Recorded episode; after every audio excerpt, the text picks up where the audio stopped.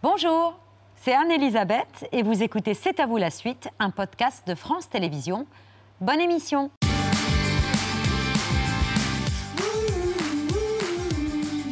C'est à vous pour vous accompagner ce vendredi jusqu'à 20h55 avec Marion, Pierre, Patrick et le genre préféré, le genre littéraire préféré des Français. Chaque année, un livre sur cinq publié en France est un roman policier. Il s'en vend 20 millions d'exemplaires chaque année. Bref, c'est tout sauf un genre mineur. Et c'est pas le maître incontesté du film noir qui aurait dit le contraire. J'ai une très grande prédilection pour la littérature policière et que depuis l'âge de 12 ans à peu près, quand j'ai découvert la littérature policière, j'y suis fidèle. Je ne crois pas que ce soit un genre mineur. Je sais que vous, vous avez un peu le sentiment que c'est une littérature mineure. Je ne le crois pas. Je crois qu'un livre policier réussi est un livre aussi réussi qu'un livre de littérature pure. Olivier Norek, Franck Tillier, Bernard, Bernard Minier, ravi de réunir ce soir la crème de la crème du polar français à l'occasion de, la, collection Printemps-été du thriller euh, littéraire.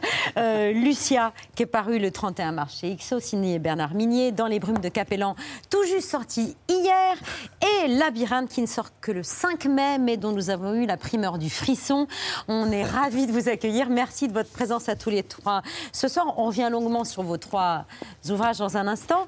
Euh, une réaction d'abord au propos de, Melville sur la place de ce genre littéraire en France. Je sais, Bernard, que vous regrettez que euh, les prix les, prix les plus prestigieux échappent systématiquement en France aux auteurs de polar. Euh, oui, d'autant plus que ce n'est pas forcément le cas ailleurs.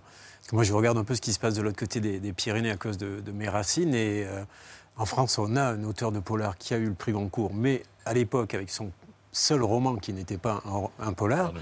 Pierre. Au revoir là-haut. Et depuis, il a écrit quelques autres. Et, euh, en Espagne, on a des, illustres auteurs de polar, mais vraiment dans le genre, en plein dans le genre. Quelqu'un comme Lorenzo Silva, qui est un duo d'enquêteurs, ou quelqu'un comme Victor de Alarbol, qui font du noir, euh, du noir très pur, et qui en même temps obtiennent euh, le prix Nadal, le prix Planeta, c'est-à-dire l'équivalent du Renaudot et du Goncourt chez nous. Comment vous expliquez ça les uns les autres? Il y a une explication? Ce qui est incroyable, c'est que le chemin est long encore, parce que la question se posait en 1967 et elle se repose aujourd'hui en 2022. C'est assez particulier. Pourquoi considérer ça comme un, comme un genre qui pourrait être mineur, alors qu'on essaye tous d'y mettre le maximum de littérature à l'intérieur. Euh, une enquête de police, il y a un flic, il y a un assassin, à la fin le flic arrête l'assassin, c'est une escroquerie séculaire. Au bout d'un moment, il va falloir que bah, on rajoute quelque chose, un peu plus de chair, un Et peu oui, plus ça de, suffirait pas. ça suffirait pas. Euh, nous, quand on écrit un roman policier, ça nous prend un an et demi, deux ans, et les lecteurs, eux, de l'autre côté, ils ont le temps d'en lire 20. Donc on est quand même en train d'écrire sur une matière pour des gens qui s'y connaissent encore mieux que nous sur euh, la même matière. Donc, donc oui, on oui, essaye. Le public est particulièrement exigeant en plus. Tout à fait. Oui, puis le lecteur n'est pas dupe, c'est-à-dire que s'il y a tant de lecteurs, ça veut dire que le genre, alors non, en plus de distraire, apporte vraiment un regard sur le, sur le monde contemporain, sur le monde dans lequel on vit. C'est vraiment le genre par excellence pour, euh, pour parler de, ce qui ne marche pas dans, dans, la société, pour apporter un regard différent de ce qu'on voilà, de ce qu'on a l'habitude de voir dans, dans, les médias. C'est vrai que c'est vrai que c'est un peu les lecteurs de thriller aiment les émotions fortes. Ils, ils sont affamés d'émotions fortes. Ils aiment le, le roller coaster, le Luna Park émotionnel, mais en même temps ils veulent ils veulent du fond ils veulent qu'on leur parle de quelque chose. Ils veulent pas seulement et, et, de gens. gratuitement quoi. Et de gens. Et vous parlez vachement bien des gens. C'est l'intérêt du roman noir. Le roman noir, il est politico-social, c'est pas pour rien. Il s'inscrit justement dans, dans, dans, des faits divers, dans des choses qui se passent aujourd'hui. Et si on parle des choses qui se passent aujourd'hui, alors automatiquement, on devient très très proche du lecteur. Et en même temps, il y a une chose qu'on n'oublie jamais, nous, par rapport à d'autres, c'est qu'on n'est jamais là pour ennuyer le lecteur. Voilà. Est-ce qu'il y en a d'autres, vous pensez, qui se disent tiens, je, je vais les emmerder 500 pages Je écoutez, il y en a qui se regardent écrire un petit peu. C'est vrai Il y en a qui se regardent écrire C'est pas vraiment ça. si, c'est ça, mais c'est pas vraiment ah, ça. le truc, c'est un auteur de, un auteur de, c'est ça, un auteur de littérature blanche va se dire bon, je vais écrire sur un sujet, et si ça intéresse du monde, ça tombe bien. Nous, dès la première page, vu qu'on fait un jeu de chat et de souris avec le lecteur, la première personne à laquelle on pense, c'est aux lectrices et aux lecteurs. Dès la première page, comment on va réussir à les avoir? Donc il y a déjà ce lien avant même que le lecteur, euh, la lectrice sache qu'on est déjà en train d'écrire, il y a déjà ce lien qui se fait entre, entre les deux. Parce que le thriller, c'est un exercice d'extrême empathie. Et donc, on, fait en sorte que le, on provoque l'identification des lectrices et des lecteurs avec le, les personnages, un ou plusieurs personnages, et à partir de là, ils vont suivre ce personnage, ils vont, ils vont euh, l'accompagner dans les épreuves, dans les espoirs, dans les luttes, dans les peurs aussi. On travaille beaucoup sur la peur, donc ils vont avoir peur avec lui, ils vont avoir peur pour lui. Et, finalement, euh, c'est comme ça qu'on arrive à les attraper. On est en période de campagne électorale, temps de parole. Franck Tillier, vous avez la parole parce que vos deux compères l'ont eu un petit peu plus que vous. Et après, on passe à l'œil de Pierre. Je crois qu'il y a un élément essentiel, c'est l'empathie que dégagent nos personnages. C'est-à-dire mm. qu'en fait, on, a des personnages qui sont des héros de roman parce qu'ils sont là pour porter une histoire. Il faut qu'ils soient, soient forts. Et en même temps, c'est des personnages qu'on pourrait euh, croiser euh, dans la rue, qui pourraient être nos proches, nos voisins, qui ont les mêmes problèmes que nous. En fait, quand on est lecteur et quand on voit ces, c'est finalement ces héros qui surmontent des problèmes qu'on pourrait avoir. Il y a une espèce de, transfert où on se sent moins triste, on se sent euh, un peu plus fort. C'est pour ça que ce genre est très très lu en fait et, adoré. Étrangement, c'est un roman noir. On le lit pendant des périodes qui sont très noires. On pourrait se dire mais pourquoi les gens font ça? C'est au contraire. C'est incroyable. Au contraire, il y a une espèce de, de catharsis, c'est-à-dire on, on se dit, ben voilà, ces personnages-là souffrent peut-être un peu plus que nous, ils arrivent à, ils arrivent à s'en sortir. Donc on devrait, euh, nous aussi, euh, ce sont un peu des, modèles. Et qu'on a globalement moins de problèmes que tous, hein, euh, réunis. Oui, on, se le souhaite. L'œil de Pierre qui nous captive dès la première seconde également. Hein. On va essayer. Attention, grosse pression, Pierre. Bon, ce soir, des références polars de base, des noms des auteurs avec lesquels vous avez grandi, puisque pour vous, ce soir, on peut dire que vous avez devant vous. Euh, devant vous presque quatre ou cinq générations La quatrième ou cinquième génération d'auteurs de polar, pour moi, vu mon âge. Et, je commence avec euh, assez près de nous finalement, à la fin du siècle dernier, quand débarque l'américain James Elroy. Euh, vous avez aimé son Dahlia Noir, par exemple? Bien sûr. Oui, d'accord, moi aussi. Alors lui, il aime la France, et la France l'a adoré, et euh, la France lui a souvent consacré très vite des portraits. James Elroy, il aime écrire des romans noirs, très noirs. Traumatisé pendant son enfance par l'assassinat de sa mère, James Elroy s'est tiré de l'enfer grâce à l'écriture. When I was a kid, he used to tell me that he used to go to bed with Rita Hayworth, and I never believed him. In 1975, I was in a bookstore in Los Angeles and saw a biography of Rita Hayworth that did indeed attribute my dad uh, as Rita Hayworth's business manager. My obsession, the place that I lived from 1948 until 1981, uh, the source of my greatest and darkest and most deepest curiosities. Dream? To be the greatest crime, crime writer of all time. Voilà, c'est ça qu'on aime bien et qui nous exaspère en même temps chez Elroy, ce côté euh, arrogant, euh, désinhibé, provocateur, à force de certitude affichée. Moi, c'est peut-être son L.A. Confidential que je que j'ai préféré. Il faut dire qu'en plus, il y a eu une adaptation au ciné d'enfer avec un casting de rêve. Et, je m'en voudrais de pas citer le, réalisateur Curtis Henson, qui est mort hélas très jeune. Arrogant, c'est vrai, le, le Elroy, mais regardez-le presque émouvant quand il était venu chez nous, ici, à C'est à vous, il évoquait son âge, la fin de sa vie et sa postérité. J'ai 71 ans. Dans quelques années, je serai mort, je ne vais plus écrire des livres et les gens vont mettre leur nez dans mes livres. Et ils vont accepter ces rêves, les rêves que j'ai eus quand j'étais grand comme ça, avec mon nez dans les livres de Ross MacDonald, James Kane, Patricia Highsmith et Dashiell Hammett. Voilà, on transmet. Puisqu'il cite euh, Dachel Hamet, autant vous dire que moi, quand j'ai commencé à lire des polars, j'avais 10-12 ans, merci mon oncle, je suis tombé red dingue de Dachel Hamet, qui avait surtout écrit ses plus grands polars dans les années 30-40. J'ai été vite et de plus en plus fasciné par son écriture au cordeau, presque à l'os, cette capacité. Comment? Le hard-boiled. Le, hard-boiled, évidemment. Euh, c'est lui qui a lancé et fondé le, le, genre. Cette capacité inouïe de raconter mille choses en si peu de temps. Je vais même vous pitcher une toute petite nouvelle qu'il a écrite. Euh, il y a un écrivain, quelqu'un comme vous, qui écrit dans la nuit chez lui, à, quelque part à New York, et sa femme est partie ce soir-là à l'opéra avec des amis, et puis il s'étonne qu'à 2 h du matin, elle soit pas rentrée. Il met la radio machinalement, et il apprend que l'opéra de New York a cramé. Alors il fonce vers l'opéra, les flics l'empêchent de passer, ils lui disent allez plutôt dans les opéras de la ville, euh, dans les hôpitaux de la ville. Alors il fait le tour des hôpitaux, euh, mais il trouve pas sa femme, il tombe sur un copain gradé officier, et ils vont retrouver la femme tout au bout de la nuit. Mais il y aura une double fin tragique qu'évidemment je ne vous donne pas. Mais pour vous, auteurs talentueux tous les trois, ce qui est extraordinaire, c'est qu'il écrit cette nouvelle en deux pages et demie, pas une ligne de plus. C'est quand même dingue. Euh, et je vais quand même vous offrir euh, à chacun un, un Dachel parce que je trouve qu'il faut Vous l'avez peut-être, j'espère, pas lu. Moisson rouge, c'est pour vous, Olivier. Merci. Et le faucon maltais. C'est pas mal, Franck. Euh, j'ai deux derniers petits cadeaux euh, avant, de, avant de se quitter. Euh, deux petits cadeaux autour de, de Simon. On va rien se refuser. il est d'abord interrogé par un des premiers maîtres de l'interview littéraire et télévisée, Pierre Dumayet. Vous m'avez dit tout à l'heure que tous vos romans étaient à l'origine des livres de, souvenirs. C'est-à-dire que je ne cherche jamais de documentation, je ne me dis jamais je vais aller à tel endroit, rencontrer tel genre de personne pour écrire un livre là-dessus. Je n'irai pas dans un village, par exemple, étudier la vie d'un village. Mmh. On n'étudie pas la vie d'un village, on la vit. Donc je vis la vie d'un village, non pas parce que je suis romancier, mais parce que j'aime vivre dans un village. Et dix ans après, je m'aperçois que je peux écrire sur ce village et que j'ai envie d'écrire sur ce village. Si vous me demandiez pourquoi un roman est comme ceci ou pourquoi il est comme ça, je n'en sais rien et je ne cherche pas du tout à comprendre. Et le deuxième extrait de Simon et, de sa pipe, évidemment, l'entretien est conduit par un autre maître de l'interview euh, littéraire et télévisée, Pierre Desgroupes. Vous n'écrivez plus le roman policier J'écris encore un maigret par an, par euh, fidélité au personnage, par une sorte de coquetterie, et puis parce qu'aussi ça me repose, ça m'amuse.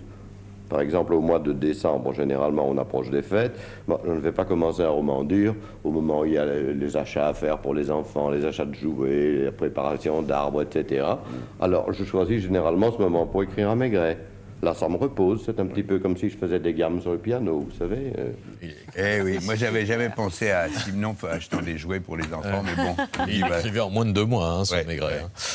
Il écrivait très rapidement, oui. C'était, euh, on, disait, enfin, c'est peut-être la légende, mais on disait que euh, sa compagne déposait sept, déjeuners et sept dîners devant sa porte parce qu'il lui fallait pas plus de temps pour ça. et on disait aussi que sur ses premiers romans, il avait commencé à écrire des, des Maigrets. il a été appelé par le patron du 36 qui lui a dit Vous allez peut-être arrêter d'écrire n'importe quoi et venir au 36 et vous allez voir comment les choses se passe. Il paraît qu'il a été un peu vexé au début, mais qu'il s'est quand même rendu et que c'est comme ça qu'il a construit un personnage si, euh, si vrai que, euh, du, reste, euh, du reste, il avait décidé d'arrêter d'écrire des Maigret en 1936. Il avait dit Je ne veux plus faire de Maigret. Il a, il a écrit le dernier, son dernier roman, après il a écrit autre chose que de la fiction, en 1972, et c'était encore un Maigret. voilà, ne jamais dire jamais. C'est l'heure du vu, ce qu'il ne fallait pas rater hier à la télévision.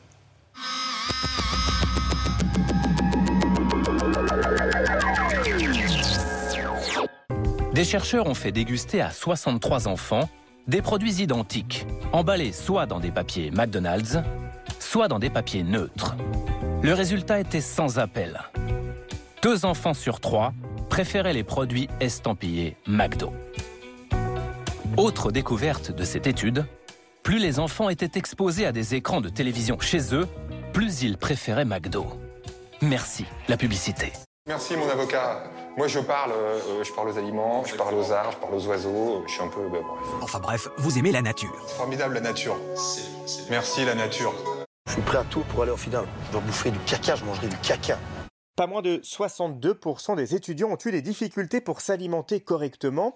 Et vous le voyez, 69% d'entre eux pour payer leur loyer. Selon un sondage IFOP, les 18-24 ans préféreraient un bon repas plutôt que faire l'amour. Est-ce que c'est vrai? Est-ce que c'est faux? C'est parti Ah ouais, non Malade Bon, bon, bon, bon, bon. Bon, c'est parti fort.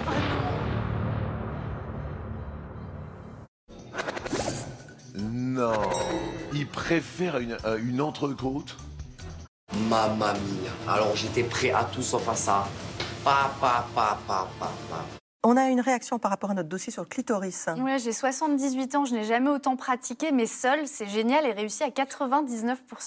Bravo. J'adore. Regardez sur ce graphique, on voit que près des deux tiers des Français refuseraient de se mettre en couple avec une personne d'extrême gauche et plus encore d'extrême droite. Et le phénomène est presque aussi marqué quand il s'agit des aventures juste d'une nuit. Plus de la moitié d'entre nous fuient les extrêmes. Et quand je dis le mot fuir, c'est pas une métaphore. Un Français sur cinq a déjà effectivement quitté un partenaire pour une question de divergence politique. La crainte d'une abstention historique. Selon ce récent sondage, 69% des Français déclarent être sûrs d'aller voter dimanche. Un électeur sur trois pourrait donc bouder les urnes, du jamais vu. C'est gauche de la combinaison avec Payet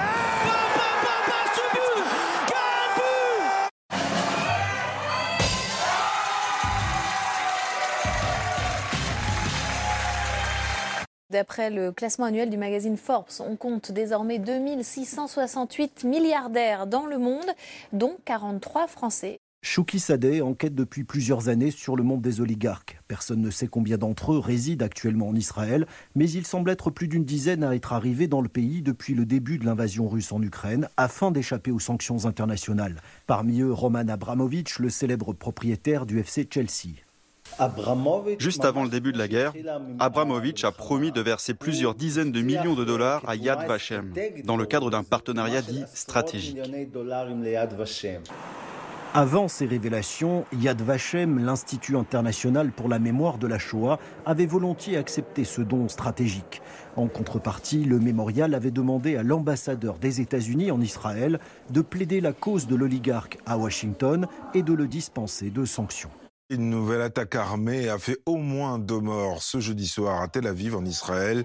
L'hôpital parle également de huit blessés. Un ou plusieurs assaillants auraient ouvert le feu sur la foule avant de prendre la fuite. C'est la quatrième attaque en moins de trois semaines en Israël. Dans l'est de l'Ukraine, la Russie a, comme prévu, intensifié ses opérations aériennes et ses tirs d'artillerie, vraisemblablement pour préparer eh bien, une vaste offensive terrestre. Regardez ces images tournées dans le Donbass, sur la ligne de front, dans la banlieue de, Donetsk. Des soldats ukrainiens dans leurs tranchées échappent à des bombardements. Après le gouverneur de la région de Lugansk, hier, c'est au tour du maire de Dnipro d'appeler les habitants à quitter au plus vite la région.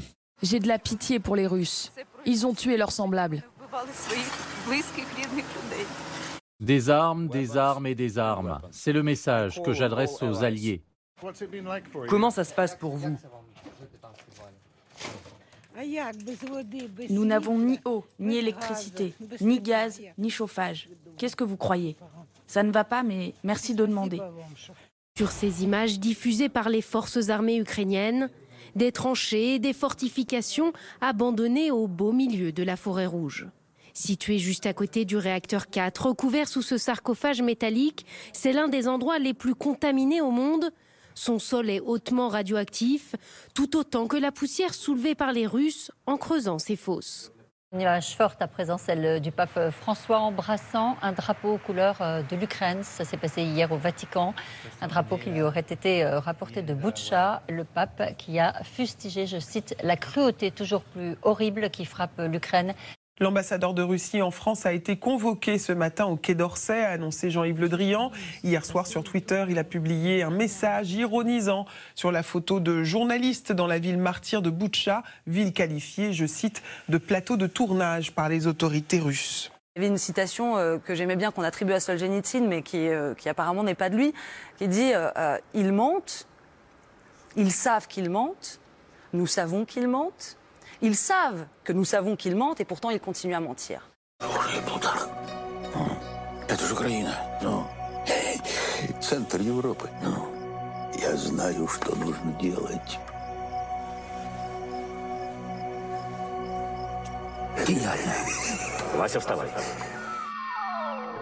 Serviteur du peuple, la série qui a révélé Volodymyr Zelensky, les quatre premiers épisodes, demain à 22h30 sur Arte.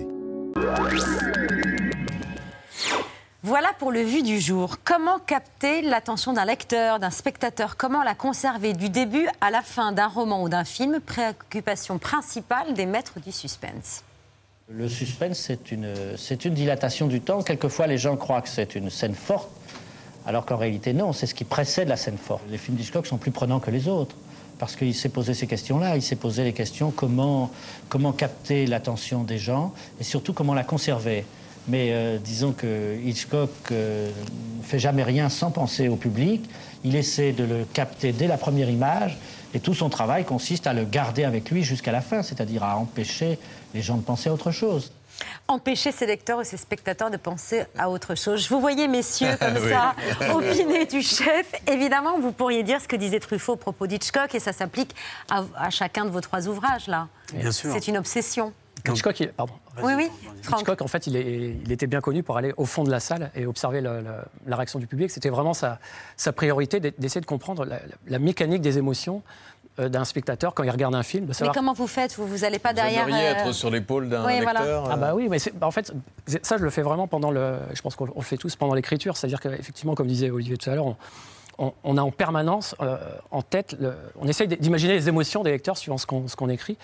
Ça, c'est vraiment la priorité. Moi, je le fais à chaque, à chaque chapitre, à chaque fois que j'écris, en disant là, ça va déclencher du suspense, de la peur, un peu de rire après, parce qu'il faut, il faut aussi des, périodes de, pause qui font du bien. Eh ben, il, aurait, il aurait fallu me filmer, par exemple, quand j'ai ouvert le livre d'Olivier Norek, là, et que tout d'un coup, le narrateur m'explique euh, un nourrisson dans les bras. Au sommet de sa tête, le crâne informe n'était pas encore soudé. Il laissait là euh, l'espace de la, de la fontanelle. Sans plus de protection qu'une fine membrane, j'aurais pu, si je l'avais voulu, y plonger mon doigt sans effort, comme dans un fruit mûr.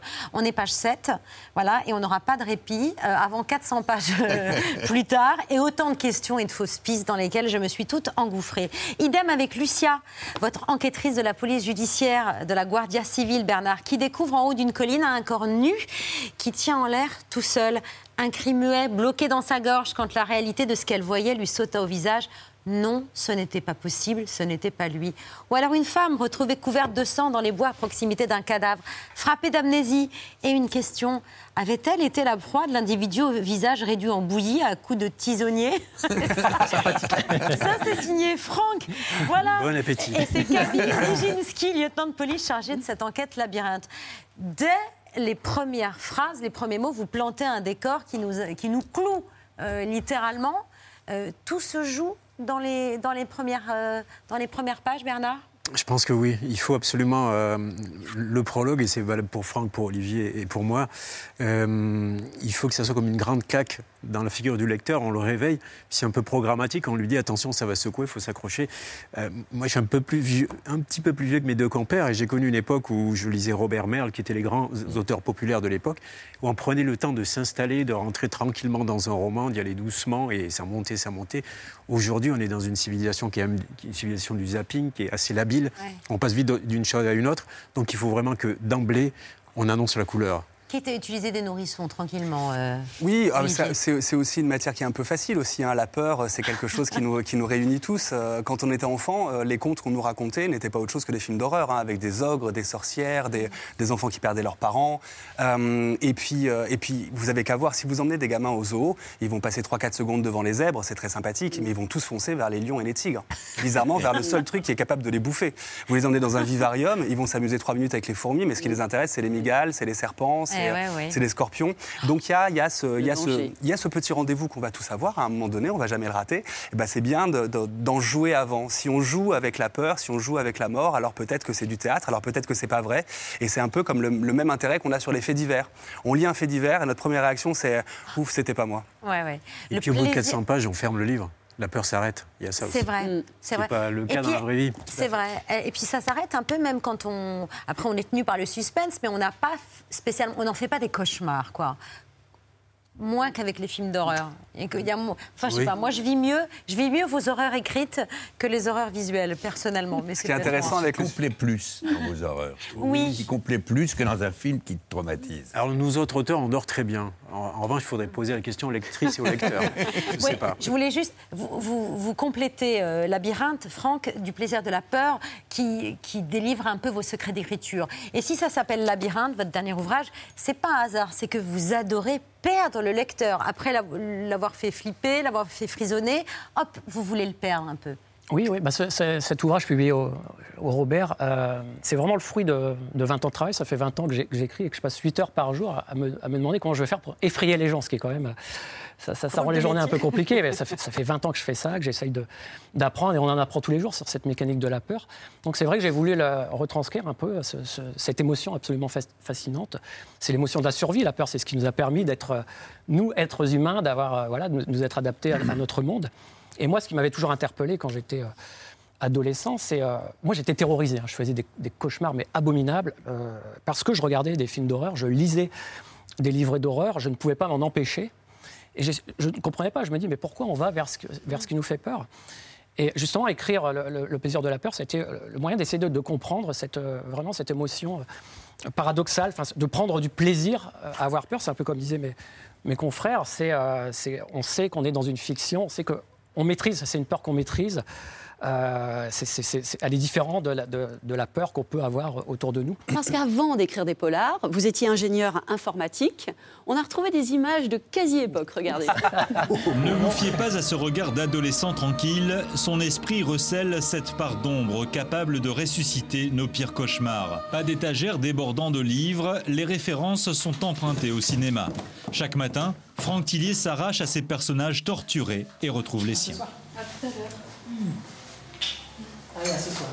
Il est inquiétant dans ses, dans ses livres en tant qu'auteur, mais en, tant que père de famille, euh, pas du tout. C'est un gros nounours, euh, très attendrissant, euh, s'occupe très bien des enfants. J'aime beaucoup le témoignage de votre épouse, inquiétant en tant qu'auteur, mais gros nounours sinon dans la vie. Il faut cette schizophrénie? Oui, oui. Bon, alors, vous avez, vous avez vu mon bureau au début, ce qui était aussi ma chambre, qui avait, la télé derrière. Enfin, vraiment, c'était euh, très compliqué au début parce que euh, bah voilà, j'avais, une vie d'ingénieur, une vie de famille, et puis on se met à écrire. Donc, une passion vraiment. Euh, qui vous est tombée dessus qui, vous dévore et qui vous tombe dessus. Moi, je me suis mis à écrire. En Justement, la télé, oui, parce que j'avais toutes ces images que j'avais accumulées de cauchemars, de, de, films. J'ai à un moment donné un besoin de les, ressortir. Donc il y a une espèce, une espèce de thérapie dans l'écriture. Ça, ça a été vraiment mes, mes premiers livres, très sombres. Je pense que ma femme, quand elle a découvert mon premier roman, elle s'est dit mais je, dors à côté de, cette, ce monstre. Et, vous, vous, disiez je suis pas psychopathe, mais j'avais des bonnes idées de meurtre en m'endormant. Oui, oui, oui. Bah, on a, pas si fréquent. On a cet avantage un peu qu'on peut quand même euh, passer toute notre colère à travers les livres. Donc ça, quelque part, ça nous soulage. Euh, mais c'est vrai que voilà, c'est, euh, je crois que j'ai trouvé vraiment la, quelque part ma, thérapie dans, dans l'écriture. Ça m'a procuré beaucoup de bien. Aujourd'hui, c'est un peu différent puisque toutes ces images très très sombres, je les ai, je les ai sorties de ma tête. Donc aujourd'hui, je, je suis obligé d'aller chercher les histoires, de puiser un peu en, en dehors pour avoir voilà, de nouvelles histoires. Après 20 romans, il faut essayer en permanence de, de, se renouveler. Gros nounours, c'est pas tombé dans l'oreille d'un sourd. Hein. Merci beaucoup. Un ingénieur informaticien et un inspecteur des douanes, quoi. Contrôleur. Je sais qu'on m'a monté un grade dans la presse, mais en fait, j'étais ah juste oui contrôleur. Ah bah oui, parce que moi, je pensais que vous eh étiez inspecteur des douanes. Vous écrivez quand même pendant vos heures de travail J'ai toujours écrit, en fait, depuis que je suis gamin. Depuis, on a lu les, les mêmes choses, euh, d'Achille à la euh, euh, voilà, je, mais toutes sortes, pas forcément du polar, toutes sortes de choses. Toutes sortes de choses. Et puis, la première fois, vous envoyez euh, euh, quatre exemplaires à, votre, à vos éditeurs sans, y croire, et c'est le début de l'aventure, quoi. C'est ça. Oui, c'était il y a 11 ans, exactement. Ouais.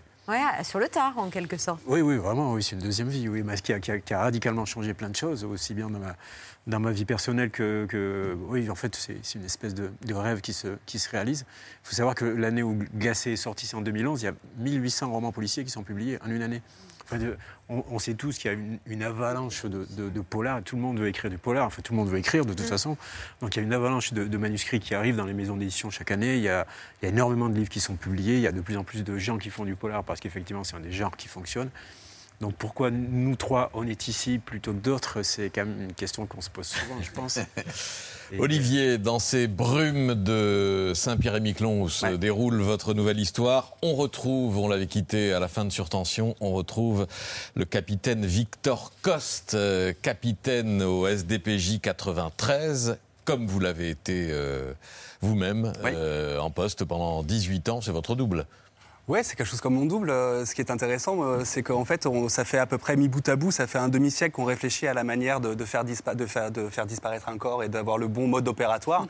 Donc là, vous avez les bons interlocuteurs si vous voulez vous débarrasser de quelqu'un et si vous voulez qu'on fasse disparaître le corps. Vous avez qu'à noter ça sur un morceau de papier, on s'en occupe. Euh, il va trouver le mode opératoire en tant que bon scientifique. Bernard, dans ses forêts pyrénéennes, va nous Quel que soit le... volume du corps à faire disparaître. Tout à fait.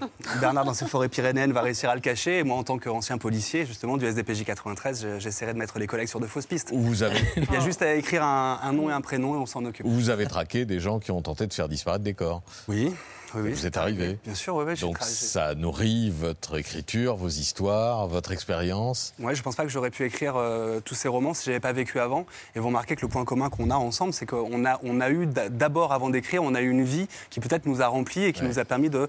euh, noircir les pages des bouquins. Et, vous, et vous ne reviendrez pas. Vous êtes en disponibilité jusqu'en juin, je crois. Je suis en disponibilité encore pendant deux mois. Donc voilà, je suis encore capitaine Norek et dans deux mois, je serai, euh, je redeviendrai un citoyen.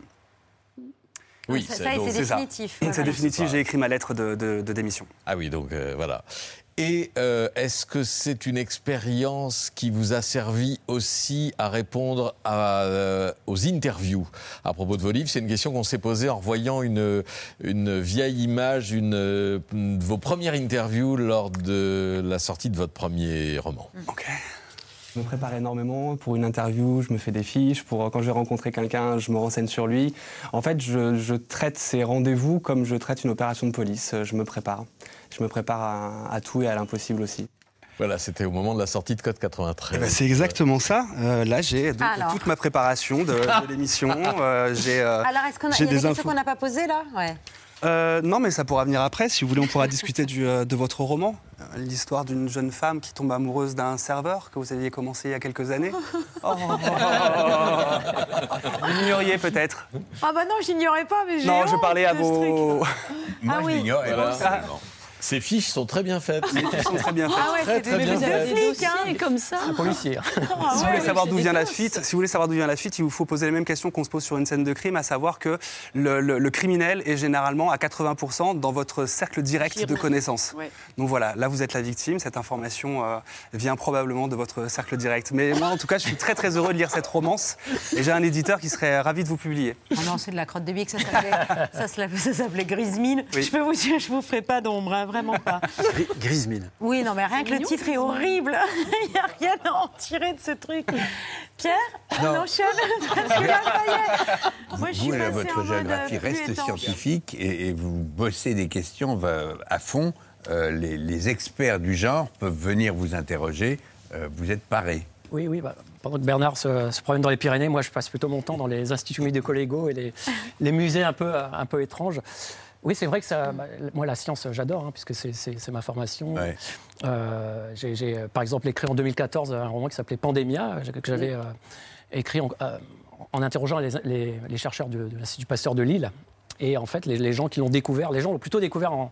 il y avait des lecteurs à, l'époque, mais en 2020, l'ont redécouvert pendant le, confinement, parce que c'est un, roman qui, dans lequel on retrouve beaucoup d'éléments de, la pandémie qu'on vit. Mm. Euh, et c'est pour ça que tout à l'heure, ça m'interrogeait de me dire, mais pourquoi les gens euh, lisaient ces romans très très sombres, encore plus, d'autant plus un roman de virus qui parlait de virus en plein confinement, parce qu'on l'a vraiment vu, euh, il y a vraiment eu un, rebond des, des, ventes, et parce qu'il y avait ce besoin justement de, grâce au polar, grâce au, genre dans, lequel on écrit, de, de comprendre le monde dans lequel on vit. Hein. Je ne sais pas si vous vous rappelez, mais pendant le confinement, on allumait la télé et c'était toujours les mêmes paroles en permanence.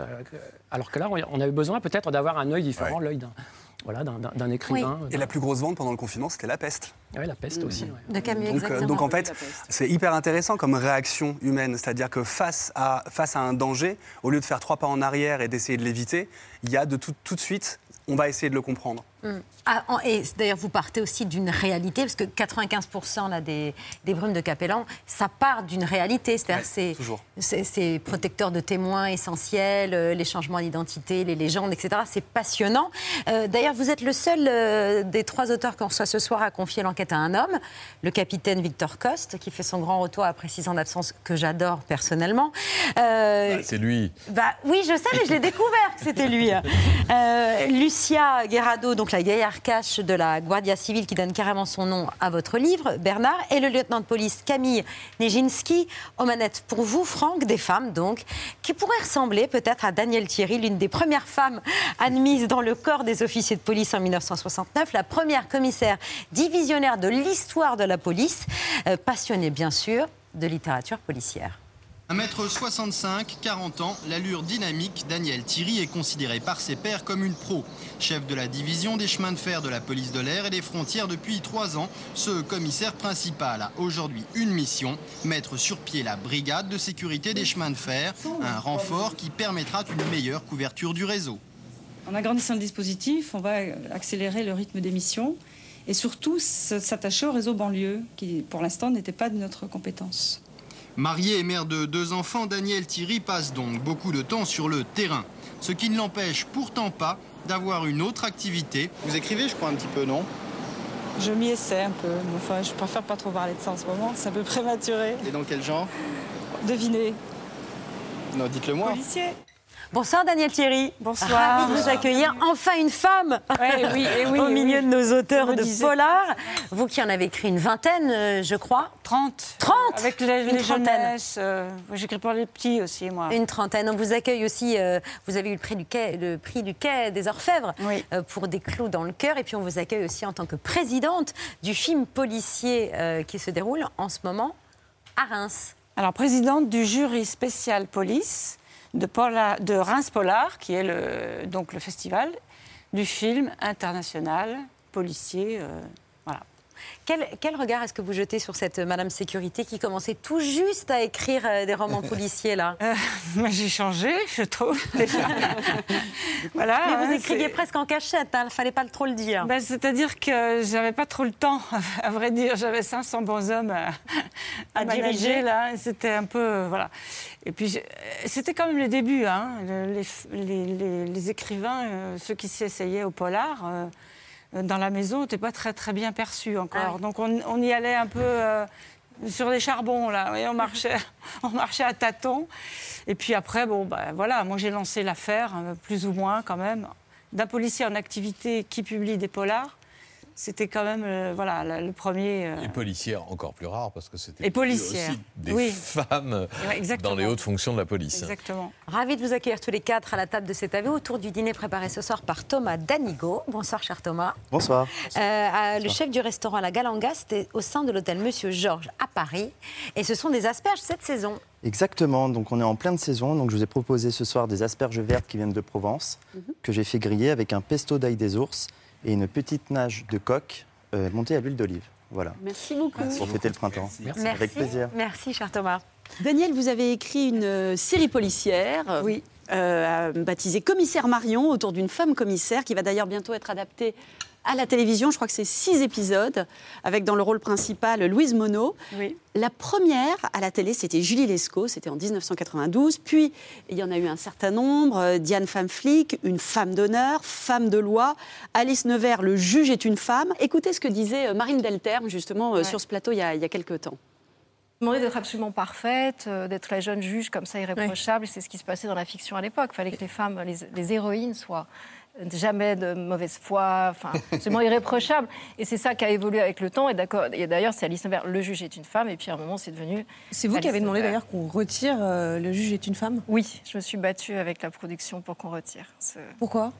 Parce que, parce que maintenant, d'abord, la plupart des juges sont des femmes. Ça, puis parce que. euh, C'est pas ça qu'il si a défini. euh, Bah, le juge est pas, la journaliste, c'est une femme. Enfin, c'est pas possible. Voilà, vous vous dites qu'au fond, les, les- les- les- les auteurs de polar se sont adaptés aussi aux mœurs. C'est-à-dire que dans les années 60, euh, mettre la- une femme à la tête d'une brigade, c'était tout simplement pas, pas crédible. Alors, ce n'était pas possible, Mm. déjà, puisqu'il n'y avait pas de femmes dans les années Absolument, 60. oui, oui. Les premières arrivent, donc je fais partie de ces premières femmes officiers de police qui, sont, qui euh, débarquent donc euh, après 68. hein, voilà, c'est ça, c'est le déclic. Et on ne va pas n'importe où, puisqu'on nous recrute pour aller dans les brigades de protection de l'enfance uniquement. Et que ça va rester euh, un, un petit moment comme ça. Bon, moi, je suis très vite passée à autre chose, parce que j'étais au STUP à Lyon euh, dans la même année, euh, fin, so- fin 69, dans ces premières brigades de voie publique euh, qui s'intéressaient donc euh, à la lutte contre le, le trafic euh, de stupéfiants.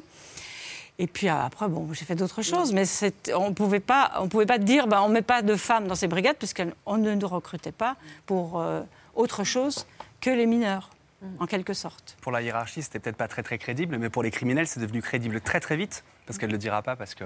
Mais on l'appelait la peste blonde, les criminels l'appelaient la peste blonde. Donc autant vous dire que c'est devenu crédible très rapidement. Voilà, bon, très oui, c'était mon, c'était mon petit nom, mon petit nom à Lyon.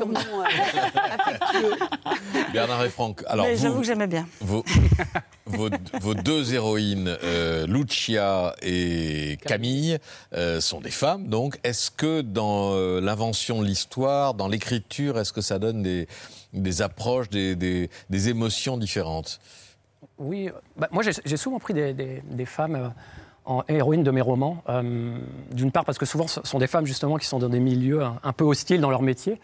Euh, milieu policier, voilà, c'est plutôt masculin, donc ça, les met déjà en, en difficulté. J'aime bien les mettre en difficulté dans leur vie de famille.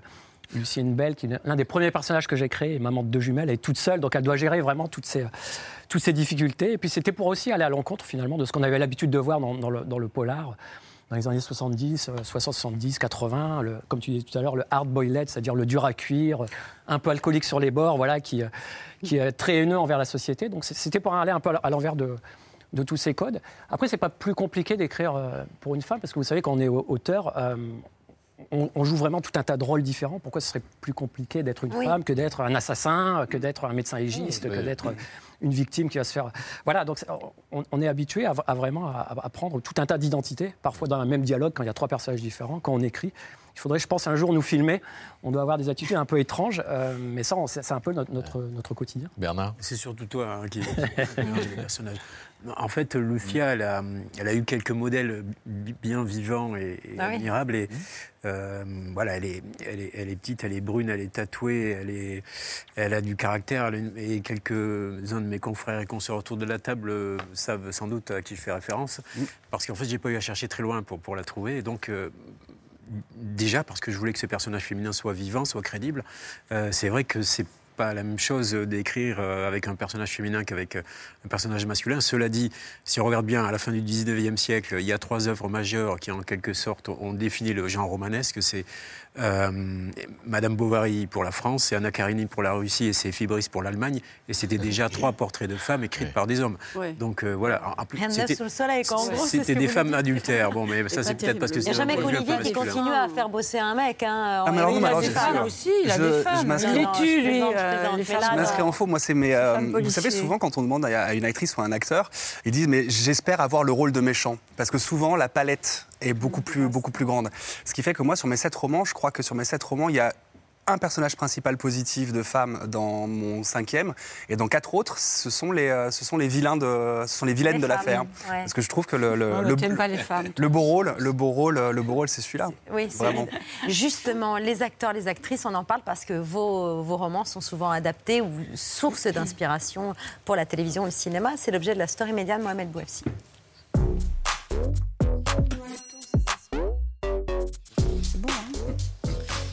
Alors si je vous dis, bon Dieu, c'est un tel, bien sûr. Vous pensez à, avec le geste de la main que Pierre m'a pris cet après-midi.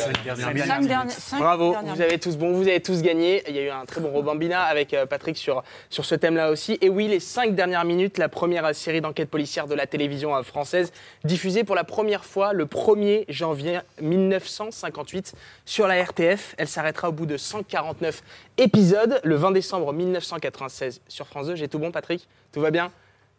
Ah, ah, ah, il y a une nuance. Parce que je voyais que, je voyais que Quand j'ai préparé l'émission, les archivistes de l'INA ont visionné des tonnes de il paraît qu'il n'a jamais dit bon sang, mais c'est bien sûr, parce qu'il disait, il, à plusieurs reprises, il disait bon Dieu, mais c'est bien sûr, ce qui n'est pas tout à fait pareil. ah, pardon, c'est bon ah, Dieu. j'ai dit bon Dieu. Ah bon, d'accord. Mais parce que bon tout Dieu, c'est un tel, une patrouille ratée. Non, ah bon Dieu, c'est un tel, bien sûr. Bon Dieu, mais c'est bien sûr. Euh, une, une série immersive où le spectateur doit, en compagnie de l'inspecteur puis commissaire Antoine Bourrel, rechercher les indices qui permettront à la fin de découvrir le coupable. À ses débuts, la série était une émission jeu. Deux téléspectateurs sélectionnés assistaient au tournage en studio et devaient deviner qui était le coupable au moment de la célèbre phrase de Raymond Souplex. Ils vont assister à l'émission exactement dans les mêmes conditions que vous. Et tout à l'heure, je leur demanderai, comme d'habitude, de m'indiquer le coupable. Vous ne devez pas rester inactif dans votre fauteuil. Oui, oui, vous, oui, oui. Vous aussi, vous devez vous creuser un peu les ménages et puis ouvrir l'œil parce qu'il y a encore deux ou trois petits indices à saisir au passage, et même si vous les manquez, et vous serez obligé de donner votre langue au chat. Oui. Téléphone. Bon, voilà. Excusez-moi, alors, hein, n'oubliez pas l'œil, hein, l'œil. Les cinq dernières minutes euh, aura marqué euh, les Français. Et en 1989, les téléspectateurs de TF1 découvrent le commissaire de police parisien Antoine Navarro, un rôle spécialement écrit pour un homme, Roger Hanin. L'acteur va porter le, costume du policier pendant 19 saisons. Mm. Depuis toujours, on le dit, euh, et on l'évoque depuis le, début de l'émission, les Français raffolent des adaptations de, de Polar, de Simenon à Boileau-Narcejac. Les succès perdurent encore aujourd'hui. Des séries ou des téléfilms sont signés par des auteurs comme vous, Bernard Minier. On peut citer Le Secret d'Élise ou les cartons d'audience de France Télévisions avec Alex Hugo ou Captain Marlowe. La dernière réussite, c'est à la télé, c'est la vôtre, Olivier Norek. C'était l'adaptation des Invisibles sur France 2. Alors, regardez-le bien, lui. Je l'ai croisé dans la rue ce matin en allant chercher les croissants. Et si finalement notre Milan n'était ni un artisan, ni un type socialement intégré, mais un SDF comme lui? Parce que notre petit pépère, il dit avoir récupéré son t-shirt dans un centre d'entraide, et il est certain de l'avoir vu sur d'autres SDF. Donc je ne sais pas si tout le monde m'a saisi. Bof, bof, bof. En tout cas, il y en a une qui a l'air de comprendre. Bah alors vas-y, fais-nous ta première de la classe. Bah, L'hypothèse d'un SDF, ça expliquerait l'absence de signalement de disparition et l'histoire du gros cadenas, Hmm. pour conserver ses affaires quelque part. Très gros succès euh, d'audience pour euh, Les Invisibles sur France 2, qui a été primé aussi au festival euh, Sérimania de, de Lille. Euh, Bernard, Olivier, mais la question, en fait, elle est pour tout le monde. Euh, quels étaient vos héros dans votre jeunesse, à la télévision, dans les polars, et, et vos inspirations qu'ont donné parfois des personnages encore aujourd'hui? Alors moi, je suis plus vieux qu'Olivier, donc euh, ça doit remonter un peu plus loin.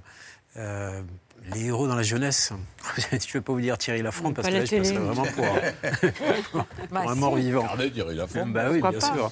Euh, alors, la première fois où j'ai eu vraiment peur, ça, je m'en souviens très bien, mais alors, j'étais tout petit, hein, je vous rassure. J'étais, c'était avec Belphégor, et, euh, qui passait et qui- ça, me, ça me filait une trouille bleue. Donc, je prenais mon assiette, c'était toujours à l'heure du dîner, plus ou moins, à l'heure du repas, je prenais mon assiette et je me cachais derrière chaque fois que le fantôme apparaissait. C'était terrifiant.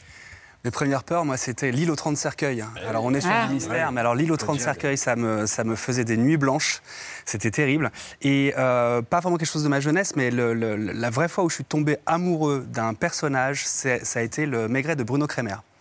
Alors celui-là, euh, celui-là, c'est euh, c'est mon, c'est mon numéro un. Euh, avec- Moi, dans ma jeunesse, on n'avait pas la télé. Ah Donc, nous aides pas, si là. on allait chez les voisins voir euh, la piste aux étoiles ou je sais pas quoi, des trucs comme ça. Non, moi, mes premières émotions, c'est les, les séries, mais les séries étrangères. Parce que je, je, enfin, je, je me retrouvais pas dans les séries. euh, Bon, Belphégor, françaises. évidemment, euh, tout ça. Mais dans les séries policières, je me retrouvais pas du tout. Je comprends, enfin, je, je- je- je trouvais ça absurde, décalé. D'ailleurs, quand j'ai rencontré Pierre Grimblat pour faire euh, Quai numéro 1, notre première euh, discussion houleuse a été sur Navarro, que je n'avais jamais regardé. Et je lui disais, mais moi, je ne suis pas. Le commissariat, je ne l'appelle pas l'usine. Et mes gars, je ne les appelle pas les mulets, parce qu'ils m'en voudraient beaucoup si je, si je faisais ça. Donc je ne regardais pas Navarro. Non Vous plus. jamais euh, Allô, Daniel Thierry, j'écoute, par exemple. Non, plus. non plus. Et moi, c'était c'était Colombo. C'est, euh, Ah, J'adorais cette Ah série. bah oui. Très caractéristique, parce qu'on connaissait le, meurtrier euh, dès, le début. Et de voir un peu toute la mécanique, justement, de, savoir comment Colombo allait coincer la- la- l'assassin. Et puis il y a la fameuse femme de Colombo, qui est quand même. Enfin, c'est des personnages extraordinaires quand on crée des séries, comme on le fait. Euh, c'est un personnage qu'on n'a jamais vu, en fait. On ne sait pas qui est la femme de Colombo. Elle, elle était tout le temps présente. Euh, donc voilà, moi, cette série, elle m'a beaucoup, beaucoup marqué, parce qu'il y avait toute, cette mécanique, cette précision de savoir comment les, les- criminels, qui étaient des vrais bons méchants et des grands méchants, allaient se faire piéger. Colombo, c'est vraiment l'installation d'un protocole. C'est-à-dire que soit on a le whodunit it de Agatha Christie, mais Qui a tué, euh, qui a tué Ah. la victime, soit à la Colombo. C'est-à-dire que dès le départ, on vous donne l'information. Et les romans, se- les romans peuvent se diviser aussi comme ça. Il y a des romans où dès la page 40, vous allez être donc euh, au courant de l'assassin, donc vous êtes vraiment dans la poche de l'enquêteur et vous, en- vous avancez au même rythme que lui. Et le whodunit, vous êtes dans le mystère de, de Agatha Christie. Donc euh, c'est vraiment le protocole Colombo et le protocole euh, Christie. Alors, voilà. depuis, on a fait quand même beaucoup de- dramatique. depuis, on a quand même fait beaucoup de progrès sur les séries, enfin beaucoup de progrès plus ou moins. Mais il y a quand même des choses extraordinaires qui, qui sont apparues. Je pense à des séries comme The Wire, Ouais. qui, qui est fabuleuse, Engrenage en France, euh, The Shield. euh, The aussi. Shield, True Detective et tout, qui sont des- où on a vraiment des, des équipes de scénaristes qui font des choses incroyables. Je vois bien que vous suivez vraiment beaucoup l'actualité des. On suit la concurrence. Bien sûr. Bah oui, je vois Ah ouais. bien que vous êtes en espionnage industriel. Néanmoins fraternel. fraternel. Euh, Est-ce est-ce qu'il y a un meurtre dans votre chronique ce soir, Bertrand J'espère pas. Non, non, Mais non, le non. coupable, quoi qu'il arrive, ce Ah, sera ça vous. sera moi, oui, on Voilà. le sait depuis le début. oui. Les actualités de Bertrand.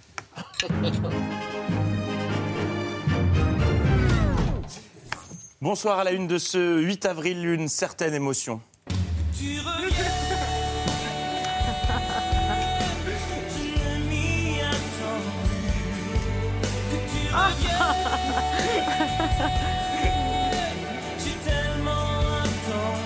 Je chante bien, hein Arrêtez-le, fallait là. Moi, j'y ai Bah oui. Ouais, j'ai beaucoup bossé. Non, bah oui, vous m'avez manqué, Babette. Mohamed aussi. Cette semaine, c'était l'hécatombe. On a perdu un membre de l'équipe par jour. C'était plus, c'est à vous. C'était Colanta. Au début, ils étaient 20. À la fin, il n'en restera qu'un. Heureusement que vous êtes revenus parce qu'à ce rythme-là, euh, la semaine prochaine, on faisait l'émission avec les techos autour de la table. Enfin. Alors que pourtant, mardi, vous étiez en pleine forme, Babette. hein. Tout comme le reste de l'équipe, vous voyez de quoi je parle De cette euh, séquence à Ah mi-chemin entre gym tonic et une réunion de Raéliens. Boutique. Je suis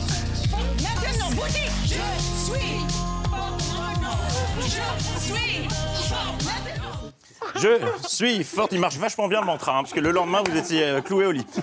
Je, je pense que cette séquence doit servir de leçon. À l'avenir, on ne fera plus de sport dans cette émission. C'est beaucoup trop dangereux. Mathieu Béliard a passé 30 minutes sous assistance respiratoire après avoir fait ça. Donc, on arrête les happenings. International, maintenant, alors que la tempête euh, Diego arrive en France, le vent a soufflé très fort aussi pour le chancelier autrichien Karl Nehammer, un vent de force 8.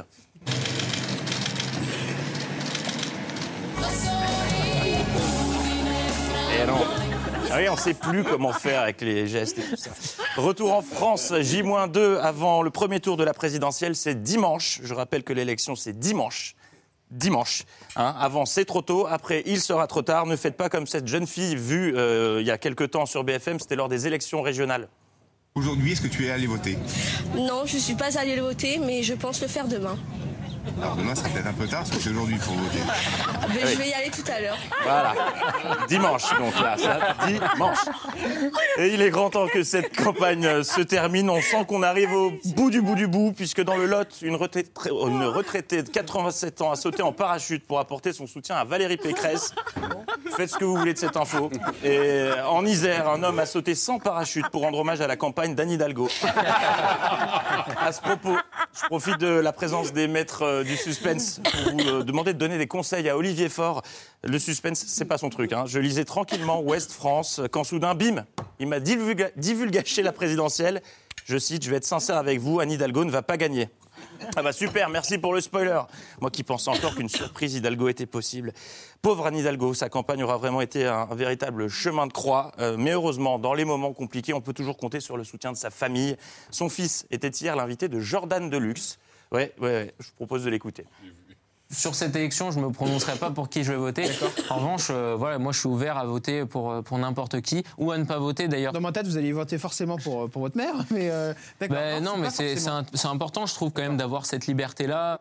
Vous imaginez, vous êtes candidate à la, à la présidentielle. Vous vous êtes à 1% dans les sondages et à deux jours du vote. Votre propre fils annonce qu'il ne votera pas pour vous et en plus, il fait ça chez Jordan Deluxe. Ah, quand ça veut pas, ça veut pas. Présidentielle encore et toujours avec ce sondage Made in CNews euh, présenté hier sur la 16.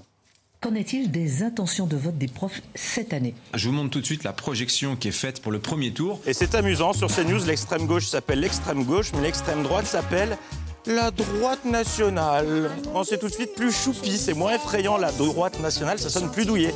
Et accessoirement, euh, leur sondage donne un total de 138%. Et si on peut revoir juste la dernière image, le 47 est plus petit que le 28. Enfin voilà. Euh, Est-ce étonnant de la part de CNews Non, parce que euh, dédiaboliser l'extrême droite, c'est... C'est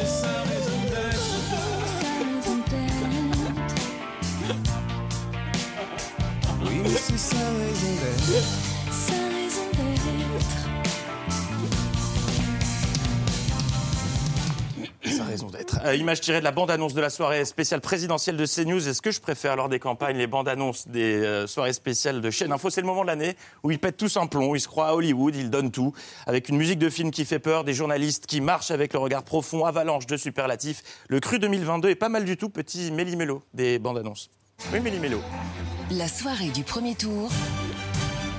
Présidentielle 2022. Quel président pour la France Toute la rédaction de CNews mobilisée. BFM TV est entièrement mobilisée. Résultats, analyses et réactions.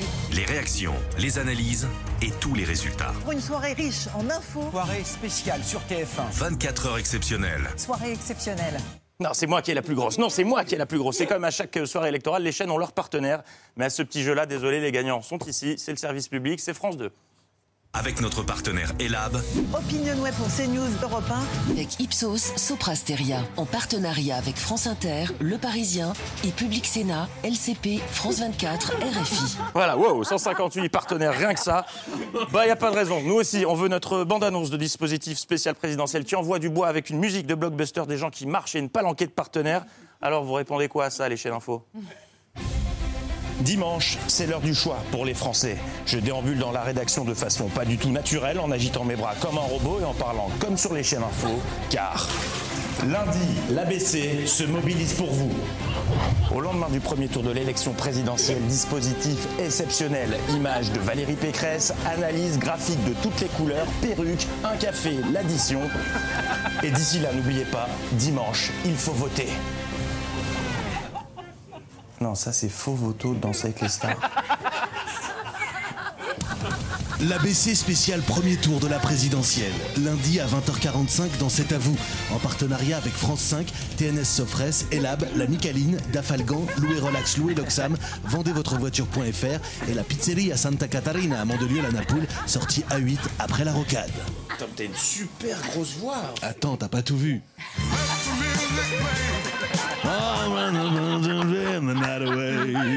Merci Mathieu et à lundi. Barry White, le délire. Les actualités de sur cette spéciale. Ah oui, oui. C'est longtemps. C'est lundi, soirée exceptionnelle. Soirée exceptionnelle. exceptionnelle. Non, mais cela dit, sérieusement, à partir de 19h, on commentera les résultats du premier tour, cher Patrick. Oui, avec, plein d'informations, comme dit Voilà. Et non pas avec les maîtres du suspense, mais avec d'autres maîtres d'un autre suspense.